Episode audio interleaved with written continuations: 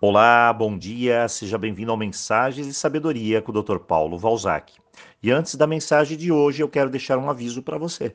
25 de abril, agora no sábado, começam novas turmas de vários cursos, como Cura da Criança Interior, Autoestima, Roponopono, Gratidão, Saia das Dívidas Agora, Limpeza Ancestral e, claro, muitos e muitos outros. Quer conhecer? Peça informações aqui no WhatsApp. Mas vamos à mensagem do dia. Ontem eu li em um livro uma frase que me chamou muita atenção. Na vida só há duas opções. A primeira é avançar, a segunda inventar desculpas. E há dias atrás eu tinha lido um artigo de uma jovem que ficou paraplégica. E o entrevistador lhe pergunta: E diante de tudo isso, como você se adaptou? Ela então coloca a sua realidade da seguinte forma: Antes de ficar paraplégica, havia 10 mil coisas que eu podia fazer. Agora há 9 mil. Eu posso me remoer, nas mil coisas que eu perdi, ou eu posso me concentrar nas nove mil coisas que me restam. Lendo isso, meu dia melhorou e muito. Eu tenho de me concentrar no que eu posso fazer. Bom, eu sempre digo às pessoas que existe um negócio chamado erro e outro chamado escolha. Um erro é algo natural, eu tenho o direito de errar. E os motivos são variados.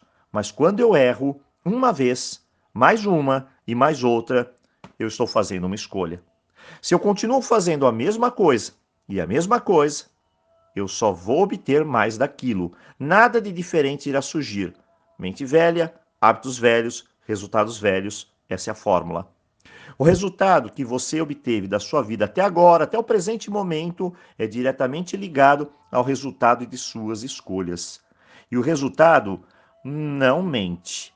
Você é gordo ou magro? É resultado, é resultado. Sua família te respeita ou não? É resultado. Tenho dinheiro ou não? É resultado. A vida sempre te dá aquilo que você semeou e ponto final. Como eu reajo a tudo isso? Essa é a grande pergunta. Focando em melhorar ou focando em reclamar? Bom, tem uma piada que diz: 80% das pessoas não ligam para os seus problemas, para os problemas que você tem. E 20% das pessoas, doutor Paulo, o que, que elas fazem? Bem, os 20% das pessoas restantes estão contentes por você ter esses problemas. Então, pare de se preocupar tanto com os outros, pare de reclamar e ponha em prática algo, algo que você faça melhor. Foque em melhorar. Se quiser que as coisas da sua vida mudem, mude as coisas da sua vida. Tenha metas, objetivos, se concentre e faça o que deve ser feito. E você já sabe o que deve ser feito. Se não gosta de algumas coisas, mude. Se não pode mudar, então mude o seu modo de pensar a respeito disso. Lembre-se, sempre pessoas boas lhe trazem felicidade. Pessoas más lhe trazem experiência.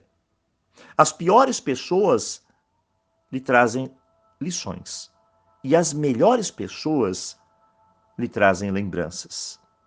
Hoje, tome posse da sua vida, seja 100% responsável, acredite e faça o seu melhor. O melhor é agir com inteligência, aqui na cabeça, mas também no coração e com boas ações. Eu desejo para você uma ótima semana e, claro, eu te encontro dia 25 em um dos nossos cursos. Um forte abraço.